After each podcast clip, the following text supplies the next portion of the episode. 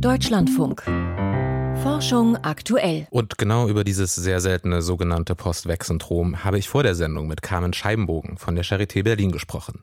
Sie ist eine der führenden Forschenden für Long-Covid und für das chronische Fatigue-Syndrom ME-CFS, also Krankheitsbilder, die nach Corona-Infektionen auftreten. Doch mittlerweile behandelt sie auch einige PatientInnen, die nach Corona-Impfungen zu ihr kommen. Daher habe ich sie als erstes gefragt, warum sie auch diese PatientInnen in Behandlung hat. Also wir haben inzwischen ähm, einige Patienten gesehen, die im Zusammenhang mit einer Impfung das Vollbild von ME-CFS entwickelt haben. Und äh, wir haben auch einige Patienten gesehen, bei denen das Hauptproblem die Fatigue war, die meistens dann auch mit Kreislaufregulationsstörungen einherging, also mit ähm, einem zu schnellen Puls oder Blutdruckabfall im Stehen und Schwindel. Und kann man sagen, ob es jetzt mehr PatientInnen bei Ihnen sind, die ähm, ja eine Corona-Infektion durchlaufen haben oder solche, die mit solchen Impfschäden zu Ihnen kommen? Also es sind natürlich sehr viel mehr, die nach Covid erkrankt sind.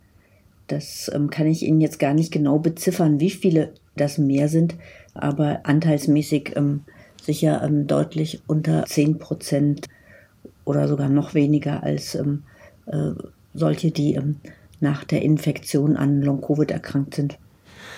Nun ist dieses Post-Vax-Syndrom ja medizinisch ja noch relativ neu und vielleicht noch nicht so konkret gefasst. Aber was kann man denn vielleicht schon zu medizinischen Ursachen sagen oder zumindest vermuten? Genau, wir bewegen uns hier noch im Bereich der Vermutung. Es gibt dazu bislang auch kaum ähm, veröffentlichte Daten. Ähm, was ich zum einen aus ähm, meiner Erfahrung sagen kann, ist, dass bei einigen Patienten in der Vorgeschichte ein sogenanntes pfeifersches Drüsenfieber aufgetreten war. Das ist eine schwere EBV-Erstinfektion. Ähm, das passiert dann, wenn man erst spät im Leben als junger Erwachsener sich mit diesem Epstein-Barr-Virus infiziert. Und wir wissen, dass äh, dieses Virus häufig das Krankheitsbild MECFS auslösen kann.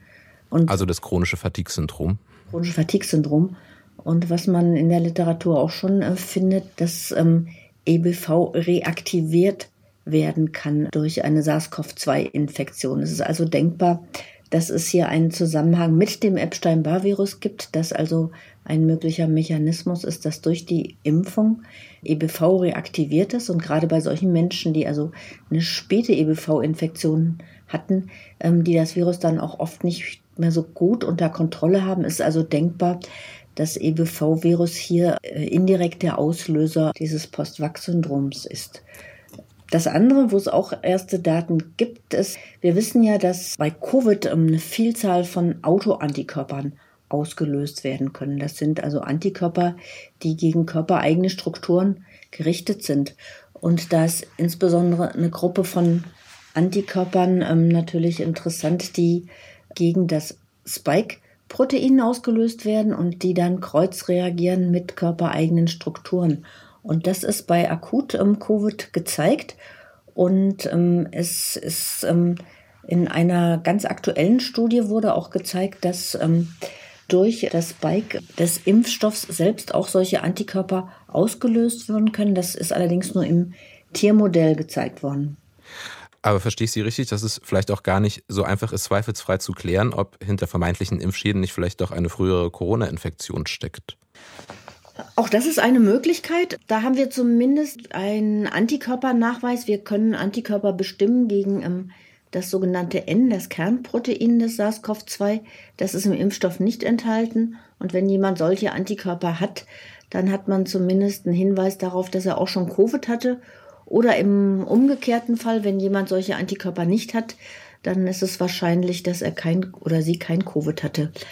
Aber letztendlich sind äh, die Dinge, die wir momentan machen können, wenn wir jetzt konkret einen Patienten bei uns haben, ähm, noch nicht so, dass wir da wirklich klare Evidenzen haben auf der Grundlage jetzt von Biomarkern. Also momentan ähm, kann man nur aufgrund eines engen zeitlichen Zusammenhangs den Verdacht äußern, dass es durch die Impfung ausgelöst wurde, das Krankheitsbild. Und da kommt mir gleich in den Kopf, dass ja damit auch ähm, Probleme auf PatientInnen zukommen können, gerade wenn es um Schadensersatzforderungen vom Staat wegen möglichen Impfschäden geht und man eben nicht zweifelsfrei sagen kann, dass es ein Impfschaden ist. Haben Sie das auch bei Ihren PatientInnen erlebt? Also wir ähm, glauben unseren Patienten grundsätzlich, ähm, was sie uns erzählen, aber das reicht natürlich nicht aus, wenn es dann um, um juristische Fragen geht. Und deswegen wäre es ähm, sehr, sehr wichtig, man hätte auch ähm, solche Antikörper, mit denen man ähm, das dann klar nachweisen kann.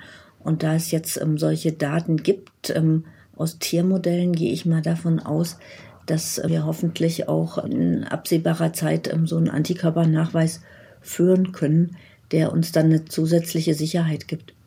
Sie sagen absehbare Zeit. Wie lang wird absehbare Zeit ungefähr sein? Können Sie das einschätzen? Ähm, wir selbst arbeiten nicht daran. Es kann sein, dass so eine Veröffentlichung schon im nächsten Monat rauskommt. Ich denke, es ist nicht allzu schwierig, ähm, solche Antikörper nachzuweisen, die jetzt ähm, mit Strukturen in diesem Rastsystem, also wie zum Beispiel ACE2-Kreuz reagieren dann hat man zumindest wir, einen zusätzlichen Marker, der ähm, einen ähm, weiteren Hinweis dafür liefert, was bei dem Betroffenen los ist. Letztendlich ein Beweis ist, ist ein ganz harter Beweis, ist das wahrscheinlich auch nicht, weil ähm, natürlich immer offen bleibt, inwieweit da doch eine unbemerkte Covid-Infektion eine Rolle gespielt hat. Nun, ich bin keine Juristin, das heißt, äh, wie das dann am Ende aufgrund Grundlage der, der klinischen Angaben entschieden wird, ähm, das ähm, traue ich mich nicht zu beurteilen. Das sagt Carmen Scheibenbogen, die auch Personen mit dem Post-Wachs-Syndrom behandelt, und zwar an der Charité Berlin.